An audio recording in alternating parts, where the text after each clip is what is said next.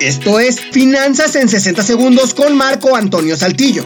Cuando rentamos una casa o un departamento, lo normal es desear rentar la casa más cara o la que más nos guste. Sin embargo, lo que te recomiendo es que destines del 20 al 35% de tu ingreso al pago de la renta o al pago de las amortizaciones o la hipoteca de tu casa. Es decir, si ganas 10 mil pesos, lo recomendable será pagar entre 2 mil y 3 mil 500 pesos. Si ganas 10 mil pesos y rentas una casa de 5 mil, lo que debes hacer es salirte de ahí y buscar una casa mucho más barata. A los alimentos, te recomiendo que destines entre el 15 al 30%. A las necesidades de la familia como artículos de higiene, te recomiendo destinar entre el 2 y el 4%. A los gastos médicos, entre el 2 y el 8%. Al entretenimiento, entre el 2 y el 6%. Por último, recuerda que el ahorro debes destinar entre el 10 y el 15%.